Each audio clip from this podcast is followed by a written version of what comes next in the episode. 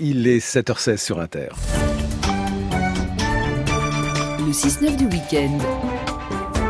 Éric Delvaux sur France Inter. Regardez voir, c'est donc le rendez-vous photo sur France Inter avec vous, Brigitte Patient. Vous êtes en direct ce matin, en direct d'Oulgat dans le Calvados, au bord de la mer, donc là où se tient le festival Les femmes s'exposent. C'est la deuxième édition, Brigitte, de ce festival créé par une femme, Béatrice Tupin. Oui, Béatrice Tupin, elle a dirigé le service photo d'un grand hebdomadaire d'information. Elle est bien placée pour savoir qu'elle-même ne donnait pas assez de place aux femmes photographes, alors elle a créé ce festival qui n'expose que des femmes photographes professionnelles parce qu'elles existent mais ne sont pas vues. L'affiche est signée Oukalele, une photographe de la Movida madrilène. La marraine, c'est Jane Evelyn Atwood. Quatre prix sont remis. Il y a des projets pédagogiques avec des CM1, CM2 et des jeunes placés par l'aide sociale à l'enfance. Il y a des soirées de projection, des tables rondes et bien sûr des signatures de livres, Eric. Et d'ailleurs, il y a une quinzaine d'expositions de, femmes photographes. Est-ce que vous avez une invitée alors près de vous? Oui, elle s'appelle Florence Joubert, elle est photographe. Elle euh, travaille pour la presse, mais elle fait aussi des récits de voyage dans des latitudes extrêmes. Et là, ce qu'on voit à Oulgat, c'est sur la plage. C'est une expédition en Géorgie du Sud. Alors, Florence, bonjour. Où est-ce que c'est la Géorgie du Sud? Bonjour Brigitte.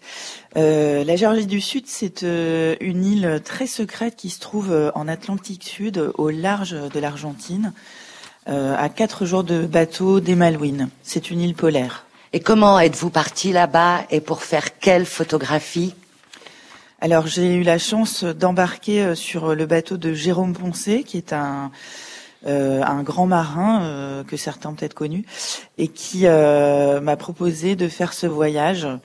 Voilà et et pour quelle raison vous êtes allé dans cette île-là, la Géorgie du Sud? Donc cette île m'intéressait parce qu'il y a une dimension nature et histoire qui se mélangent. C'est une île euh, où on peut euh, trouver la plus grande densité animale au monde. Du fait de la position de cette île euh, et des conditions climatiques, ces eaux sont très riches et c'est un lieu de reproduction de toute la faune antarctique. Mais je lisais aussi que cette île, elle subit le réchauffement climatique, hein, comme comme ailleurs. Par exemple, vous dites qu'il y a 123 glaciers et qui sont tous en train de fondre. Vous l'avez photographié, cela?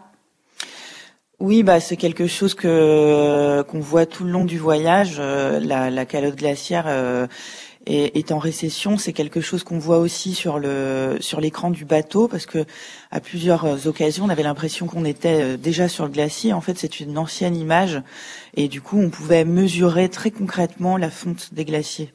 Alors vos photographies sont très belles. J'ai l'impression que votre euh, passion pour l'architecture euh, se retrouve dans ces images. Par exemple, il y a une photo de deux éléphants de mer dans une tombe. En fait, ils sont dans un cimetière et là on s'aperçoit qu'ont vécu des jeunes hommes et, qui sont morts très jeunes parce que avant il y avait une station baleinière, c'est cela?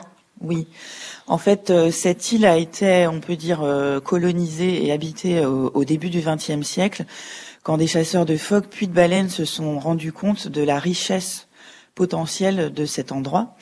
Et euh, ils ont installé euh, véritablement des villes, euh, une industrie de la graisse de baleines, mais animale. Et en fait, ils ont, pendant plusieurs décennies, un petit peu décimé toute la population animale, y compris ces éléphants de mer qui, euh, bah, du coup, euh, quand on les voit dans ces, tombes, parce que les éléphants de mer adorent se mettre dans des trous, et là, c'est, il se trouve que c'est une tombe, et c'est une image très symbolique de la nature qui reprend ses droits après le départ des hommes qui s'est fait dans les fins des années 60, début 70.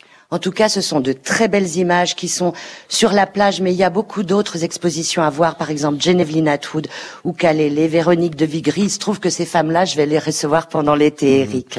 Et ce festival photo, donc les femmes s'exposent, c'est donc à Oulgat. Les expositions sont gratuites, ouvertes jusqu'au 21 août et toutes les informations, Brigitte, sont sur la page Regardez voir sur franceinter.fr. Merci beaucoup, Brigitte Patient, en direct de Oulgat. Et à demain.